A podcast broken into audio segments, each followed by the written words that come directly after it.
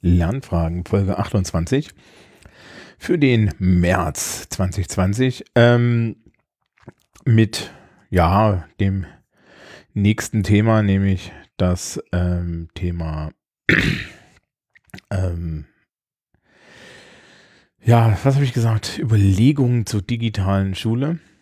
Äh, das ist medienpädagogisches Jahr Nummer drei. Ne? Wir sind also im März und das ist die dritte Folge. Und ich habe länger jetzt versucht zu überlegen, wie gehe ich denn jetzt weiter, nachdem wir irgendwie diese grundlegenden Sachen gemacht haben. Ich habe dann nochmal reingehört und stelle am Ende ganz viele Fragen. Und dann habe ich mir gedacht, naja klar, du könntest jetzt anfangen, über die ganz, äh, über, über so Methodik-Kram zu reden. Also sprich, ähm, ja, wie Ausstattung von, von, von, von Schule im Digitalen und äh, Software in, im Unterricht und bla bla bla. Und dann habe ich festgestellt, wir müssen vorher doch noch ein bisschen über didaktische Sachen reden. Also mir ist gut, ich rede, viel Spaß mit euch und ähm, das machen wir jetzt. Ähm, die machen wir erstmal grundsätzlich hier, ich habe das eigentlich, glaube ich, noch nirgendwo gemacht. Machen wir mal grundsätzlich irgendwie erstmal Begriffsdefinitionen. Es gibt die Methodik, es gibt die Didaktik. Die Didaktik ist die Frage, ähm, wie bereite ich Wissen so auf, dass es Menschen besser verstehen? Und die Methodik ist die Frage, wie kriege ich es an den Mann? Ja, also Didaktik, ähm, ich kann euch auch mal kurz die Didaktik-Definition nochmal raussuchen. Also ich nehme dann die von der Wikipedia, ne, weil ich bin ja eine faule Sau.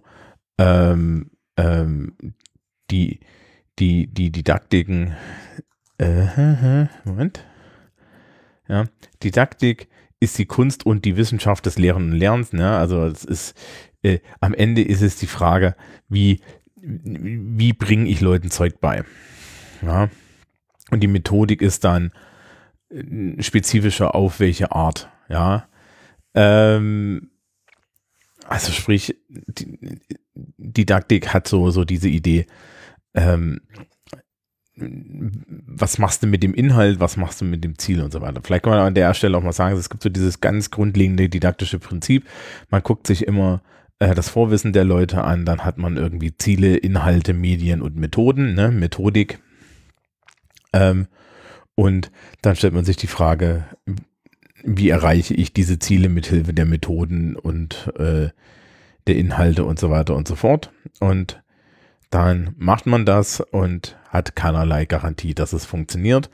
Den letzten Teil, den erzähle ich euch, den erzählen euch die anderen Leute nicht. Die glauben nämlich alle, dass es Lernerfolge gibt, die man messen kann und dann auf irgendwie Lehrerhandeln zurückführen kann. Das ist gelogen. Ja. Das Einzige, was wir wissen, ist, was LehrerInnen tun können, dass das scheiße läuft. Ja, also sprich, dass Dinge nicht stattfinden. Ansonsten findet es primär im Kopf des Kindes oder des Jugendlichen statt. Ähm, so.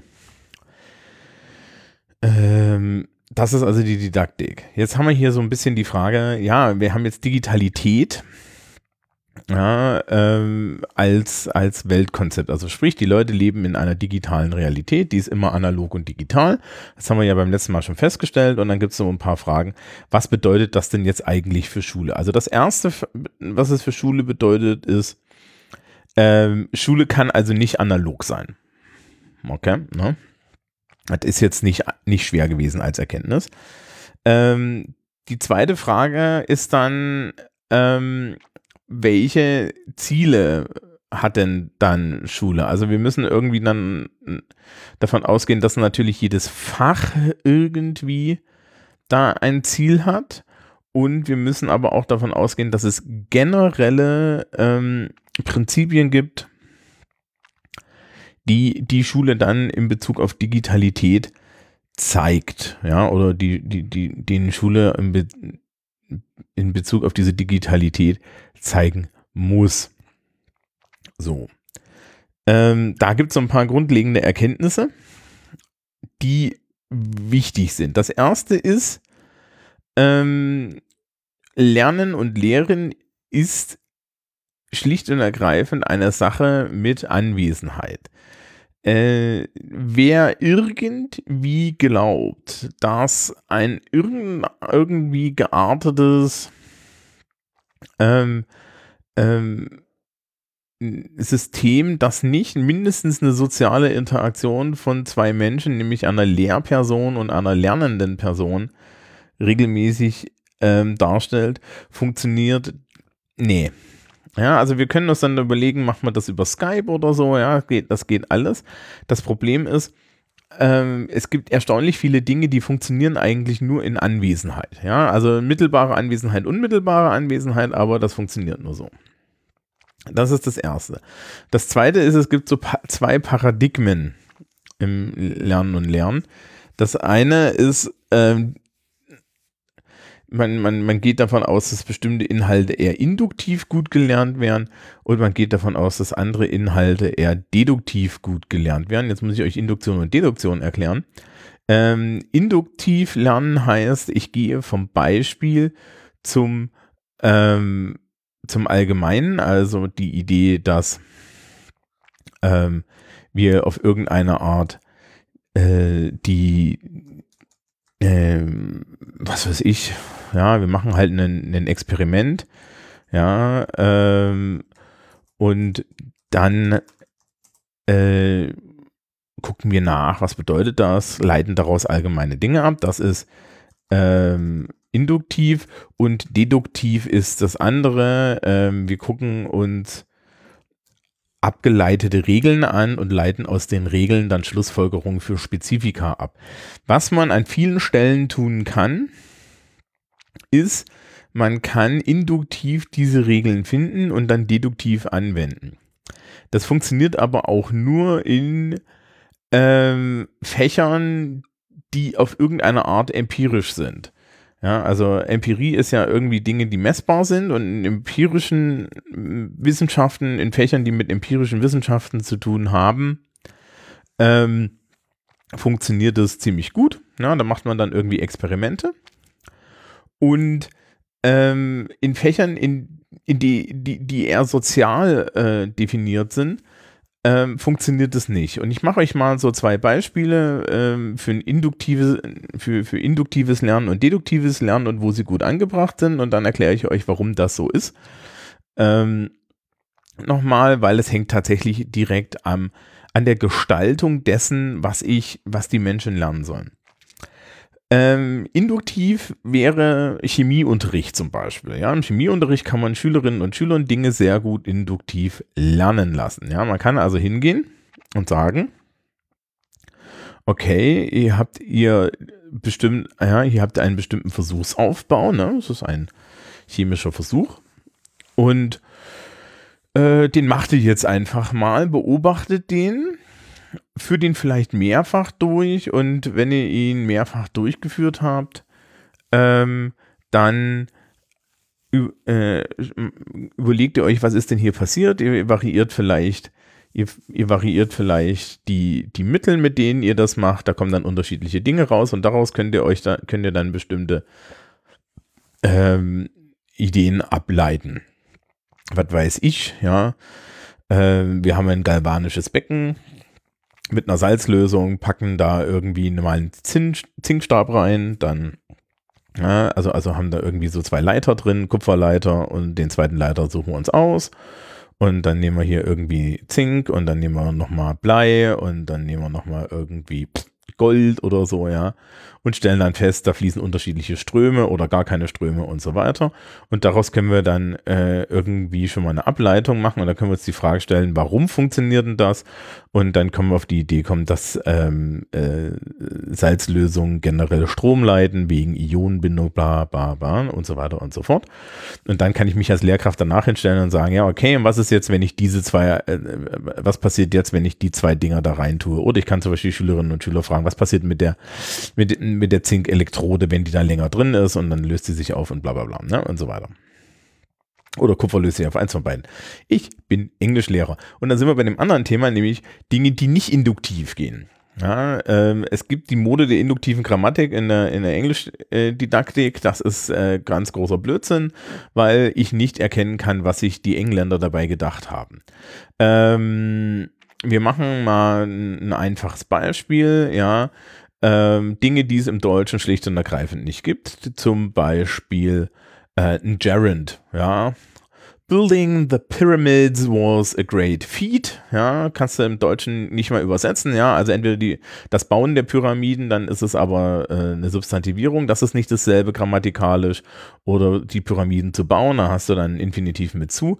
Die gibt es in beidem Englischen auch. Ja, the building of the pyramids and to build the pyramids. Ja, ähm, kann man, also das to build the pyramids macht, sagt keine Sau. Ja, ähm, Theoretisch geht das aber irgendwie, man, man benutzt halt Building als Gerund und das gibt, geht halt nicht. Wenn ich das dann irgendwie jemanden vorlege und sage, was ist denn das, außer dass es komplett keinen Sinn macht, theoretische Grammatik zu lernen, ähm, weiß die Person das nicht, die hat keinerlei Mehrwert davon. Das frustriert die Leute nur und dann kommst du im Nachhinein und sagst, ja, das ist das und das, ja. Also die Analyse, mit der man, mit der man darauf kommt, was so Zeug ist, ist viel, viel komplexer und kann nicht einfach ähm, von Menschen erfüllt werden, sondern muss man dann halt ähm, tatsächlich so, so, so eine sprachwissenschaftliche Analysekompetenz haben und die haben halt Schülerinnen und Schüler nicht. Woher soll sie sie auch haben? Ja, das ist dann ja schon für Fortgeschrittene. Naja, und da ist genau das Problem. Ja, mit Induktivität. Wenn es sozial wird, wird es schwierig. Ja, ich kann auch als Sozialkundelehrer nicht hingehen und sagen, ja, ähm, äh, jetzt nehmen Sie mal, jetzt, jetzt, jetzt nehmen Sie sich mal als Beispiel irgendwie die Art, wie, wie Deutschland, Frankreich äh, und die USA jeweils mit Straftaten von Regierenden umgehen und dann ziehen Sie daraus mal einen Schluss, wie man das in Demokratien macht. Da steht die Schülerschaft danach vor mir und fragt, ja, aber das machen die doch alle anders. Und die Antwort ist, ja, das ist sozial abhängig und es gibt da gar keine allgemeine Regel. Ja, und es gibt so und so die Frage, ähm, wie, ja, also das wird dann philosophisch, ne? So, Ethik und so weiter, auch solche Fächer, ja. Aber ich kann halt schon auch, äh, deduktiv da sehr gut arbeiten, indem ich dann halt die Frage stelle, okay, ist denn die Art, wie zum Beispiel mit dem Impeachment von Donald Trump umgegangen wurde, ja, ist das denn jetzt eine sinnvolle Art, mit, äh, mit dem Sachverhalt umzugehen oder so? Ne? Dann hast du das Gegenteil, das ist also Deduktion. Ähm, und das haben wir jetzt auch irgendwie, was Digitalität angeht. Ähm, der Umgang mit digitalen, mit, mit Software und so weiter ist großflächig ähm, induktiv auf Level 1 und 2 zu machen. Danach muss man den Leuten irgendwie tatsächlich eine Hilfestellung geben und sie versuchen äh, und ihnen auch zeigen, welche Prinzipien hinter dem Benutzen von so einer Software stehen. Ja, also wenn ich ein Podcast-Projekt mache und jetzt hier dieses Ultraschall, mit dem ich gerade aufnehme, irgendwie Schülerinnen oder Schülern in die Hand drücke, dann sind die einfach mal überfordert. Selbst wenn sie vorher schon mal eine Digital Audio Workstation gesehen haben, sind die dann erstmal überfordert, weil es sieht doch sehr anders aus. Es funktioniert auch teilweise anders das kann man nicht unbedingt induktiv lernen. Insbesondere kann man auch den Schülerinnen und Schülern nicht dann sagen, ja, dann setz dich mal so zwei Monate hin und fummel daran rum. Ja, also das ist ja auch sinnlos. Ähm, das ist die eine Sache. Also es gibt im, im, Digitalen bestimmte Dinge, die kann man nicht induktiv lernen. Ja, auf der anderen Seite gibt es viele Dinge, die junge Menschen induktiv machen. Also wir sind alle irgendwie auf Level 1 ja, oder zwei können wir mit Word und so weiter umgehen, aber die tieferen Level werden auch nicht erkannt. Das heißt also, die digitale Schule muss ähm, die, die digitale Phänomene und den Umgang mit ihnen tatsächlich zum Thema haben. Das ist also unsere erste Schlussfolgerung, das Digitale äh, muss an sich Thema sein. Ja, es kann nicht nur als Methode mitschwingen, ich kann mich nicht darauf verlassen, dass Digital Native tatsächlich irgendwas mit Fähigkeit zu tun hat. Ähm, das ist das Erste. Ja? Also es muss auch ein explizites Thema sein, das muss es an, an, unterschiedlichen, äh, an unterschiedlichen Stellen sein und mit unterschiedlichen Sichtweisen und vor allen Dingen muss es das neutral sein. Also wir müssen dann halt auch mal sagen, okay, das ist halt Technik und die funktioniert so und ich kann natürlich danach im, im Ethik äh, oder, oder Sozialkundeunterricht oder sonst wo die Frage stellen, wo denn die Grenzen und die Gefahren davon sind. Was ich nicht machen kann, ist äh, von vornherein da ein, eine Schlussfolgerung für die Schülerinnen und Schüler treffen. Ja, also das ist schon mal das Erste. Wir haben irgendwie da äh, als Auftrag in der digitalen Schule ähm, den Leuten einmal die Erfahrung mit den Geräten zu geben, aber dann auch äh, Fähigkeiten zu geben, die über die, die man durch reine Erfahrung lernt, hierüber hinausgehen. Ich kann euch da auch ein Beispiel machen. Jeder kann mit Word und Open Office und so weiter umgehen. Kommt es aber bei uns in der Schule an den, an den Punkt, wo Menschen ähm, Seminararbeiten schreiben müssen, kommt auf einmal der Herr Brand an und macht einen Kurs zum Thema, wie man denn mit Formatvorlagen arbeitet, wie man mit automatisierten Inhaltsverzeichnissen und so weiter arbeitet, weil das ein Wissen ist, das die Menschen nicht haben und weil dieses Wissen auch sehr komplex und schwer ähm, zu erfahren ist. Ja, also ähm, da ist wirklich so die Sache, dass die, das weiß halt keiner, ja. Und wir, wir haben jetzt die Seminararbeiten gerade aktuell hier im März 2020, haben wir die alle eingesammelt vor kurzem und haben uns die angesehen und ich biete da Kurse großflächig an und die meisten Menschen haben dieses Wissen aus den Kursen nicht angewendet. Ich hatte auch in meiner eigenen Seminargruppe dann nochmal einen Einsatz gemacht, dass ich den Leuten gezeigt habe, wie das funktioniert. Die sind auf der einen Seite da, da, dafür sehr dankbar, auf der anderen Seite sieht man daran, dass diese Idee, oh, das sind alles Digital Natives und die nehmen das mit der Muttermilch auf, nicht stimmt. Wir haben es bei, gerade bei Software, aber auch bei Hardware immer wieder mit komplexen Systemen zu tun, die erstmal für den Laien, und die meisten Menschen sind einfach nur benutzende Laien, ähm, obskur sind, ja, die sind verschlossen, das sind Blackboxes. Die Leute wissen nicht, was sie mit ihren Mobiltelefonen tun. Und an der Stelle muss Schule dann explikativ werden. Also das ist die erste Sache. Umgang mit der digitalen Welt muss an sich Thema sein. Es kann nicht sein, dass wir das alles für selbstverständlich halten. Ja, dass die Digital Natives das machen. Das ist ein didaktischer Fehler. Man muss die Leute an die Hand nehmen und sie begleiten. Und das auch im höheren Alter. Ja, die Kompetenzen sind dort nicht da und die Kompetenzen müssen dorthin. Schlussfolgerung übrigens an der Stelle, die Lehrkräfte müssen alle diese Kompetenzen haben. Das Publikum darf jetzt kurz lachen. Ähm, die, die nächste Schlussfolgerung ist dann aber auch, ähm, dass wir uns überlegen müssen, an welchen Stellen Digitalität eigentlich dann wieder analoges braucht. Ich kann nicht alles digital lösen und ich kann vor allen Dingen auch soziale Interaktionen nicht großflächig digital ersetzen. Ja, also ich muss mir dann schon die Frage stellen, hm, an welcher Stelle ähm, brauche ich tatsächlich soziale Interaktion mit einem Menschen, die emotionale Ansprache und so weiter, auch, auch eine gewisse, im Zweifel, soziale Nähe, also tatsächlich Kommunikation unter Anwesenden. Das ist in Fächern, wie ich sie in Sozialkunde äh, und in Englisch habe, immer wieder der Fall. Ja, also dabei ist die Maus kein Faden ab. Und dann brauchen wir aber auch halt keine Technik. Ja, gleichzeitig öffnet die Technik natürlich auch ganz viele Räume. Ja, ähm, das ist, ja, also zum Beispiel sowas wie Mentimeter. Ja? Wir kommen da nochmal äh, auf, auf diese Sachen im Detail. Mentimeter ist ähm, eine Abstimmungssoftware. Das ist eigentlich eine Präsentationssoftware und diese Präsentationssoftware kann man Fragen einstellen und die können dann Menschen mit äh, Eingaben auf einer Website, das funktioniert sehr gut mit Mobiltelefonen, äh, machen und dann kann ich ja, diese Abstimmungsergebnisse an die Tafel projizieren und kann dann aus diesen Abstimmungsergebnissen wiederum Sozialkundeunterricht machen, der meine Schülerinnen und Schüler betrifft, der sie irgendwie abholt. Ja, also wo dann halt der Schülerinnen und Schüleranteil viel, viel höher ist, als wenn ich eine Frage in den Raum stelle und die, die verschwindet. Also das ist, das ist auch digitale Schule. Gleichzeitig muss auch eine digitale Schule digital zugänglich sein. Ja, also wir brauchen irgendwie mh, hm, Lernplattformen, Messenger und so weiter, die, die aber auch ansprechend sind. Da diskutieren wir dann nochmal später drüber, wie das so alles aussieht. Ähm, Spoiler, furchtbar. Ähm, aber diese, diese Fragen müssen wir auch beantworten. Ja? So. Das heißt also, wir müssen die Leute mitnehmen, wir müssen sie in, in die äh, begleiten, während sie ähm, da in der Digitalität unterwegs sind. Und die, die Frage ist dann halt, wie viel Digitales brauche ich in meinem Unterricht?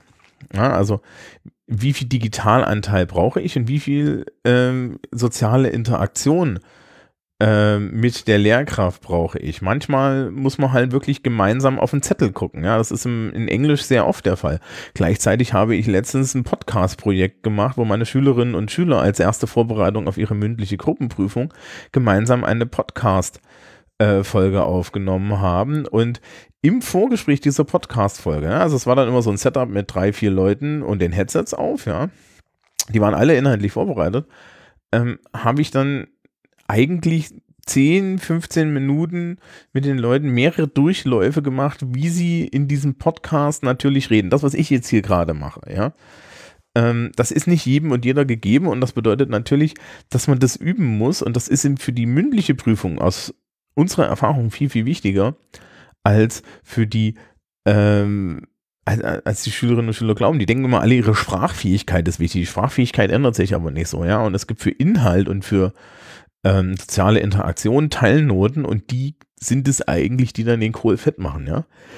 Wenn ein Drittel von der Note ähm, die, die, die Sprachnote ist, dann musst du dir ja keinen Kopf machen, ja. Ja, dann kannst du mit dem Rest das ausgleichen. Das sieht man immer wieder, aber äh, in, in, in der Situation so zu interagieren, das muss man üben. Und da ist so ein Podcast, für den sich die Leute in einer Gruppenarbeit vorbereiten, gar nicht so schlecht, weil das Wissen war gesichert. Ja, die haben alle Ahnung gehabt. Aber in der Situation zu sein, miteinander zu reden, ist gar noch ein bisschen fremder mit den Headsets und so weiter auf. Das war tatsächlich das, was dann so wirklich durchgeschlagen ist und auch ähm, die Angstfreiheit zu haben, zu wissen, hier, das ist jetzt diese Podcast-Sache und das wird nicht bewertet, funktioniert doppelt und dreifach gut. Und wir hören uns das dann nächste Woche an, dann wird es noch lustiger. Okay. Ja, das sind also äh, die, die, die Frage des Digitalen ist also nicht nur eine Frage, äh, wann ist es, wann, wann, wann sind digitale Methoden überhaupt angemessen? Ja, wann benutze ich welche Software? Ja, kann ich sie überhaupt benutzen? Brauche ich vielleicht nicht, nicht lieber einen anderen Ansatz? Brauche ich nicht einen persönlichen Ansatz? Ja, ähm, und diese nicht zu verschrecken. Und auf der anderen Seite, muss man sich dann die Frage stellen, ähm, ja, welche, äh, welche Chancen liegen denn jetzt daran, irgendwie Menschen mit digitalen Tools und so weiter umgehen zu lassen? Und da ist auch die interessante Sache. Äh, wir müssen uns klar werden, dass äh, digitale Medien, auch wenn es Leute gibt, die das nicht glauben, ähm, die glauben, dass das ein Selbstzweck ist, keinen Selbstzweck haben. Ja, nichts, was wir digital benutzen in der Welt, hat Selbstzweck. Selbst irgendwie äh, Messenger, Social Media und so weiter hat ganz, ganz beinharte soziale Zwecke. Ja, wir, wir benutzen den ganzen Kram nicht, weil, weil, weil er sinnlos ist für uns, sondern weil er sinnbehaftet ist. Na, die, die Frage, ob das Sinnbe äh, ob diese Sinnbehaftung gut, schlecht oder sonst was ist, die darf man gerne im Ethikunterricht klären, aber es ist erstmal da, ja. Das heißt also, äh, man braucht sich da überhaupt keine äh, Ideen zu machen, dass man sagt, okay, ja, das Digitale, das ist einfach nur da und dann benutzen wir es halt. Das ist Quatsch, ja, sondern für, für, für, für junge Menschen, äh, für Menschen an sich, sind das, sind das alles Werkzeuge zum Erreichen emotionaler, sozialer, ja, aber auch vielleicht edukativer Ziele.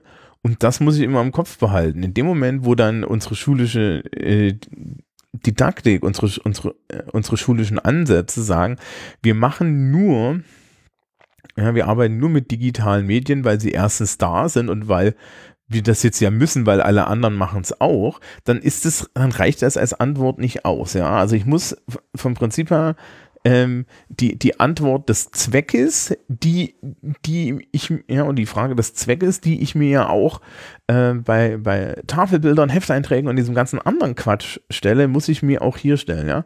Die Frage, benutze ich einen Text aus dem Buch oder nehme ich ein Arbeitsblatt?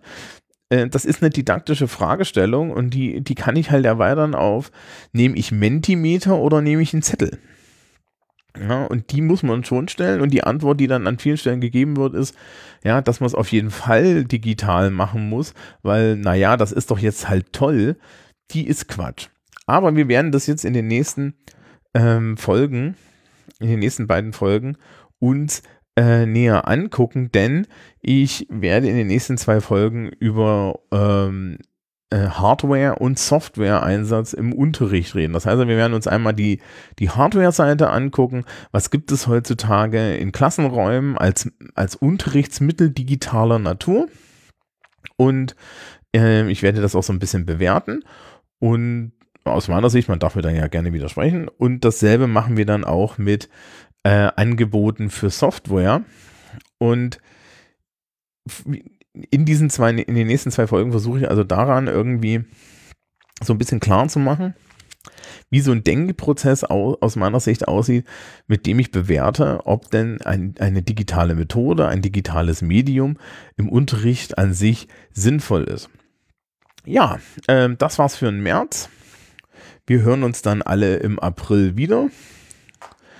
Vielleicht noch mit irgendeiner Zwischenfolge, das weiß ich noch nicht, aber ich wünsche euch allen schon mal einen schönen März. Der Frühling kommt, juhu.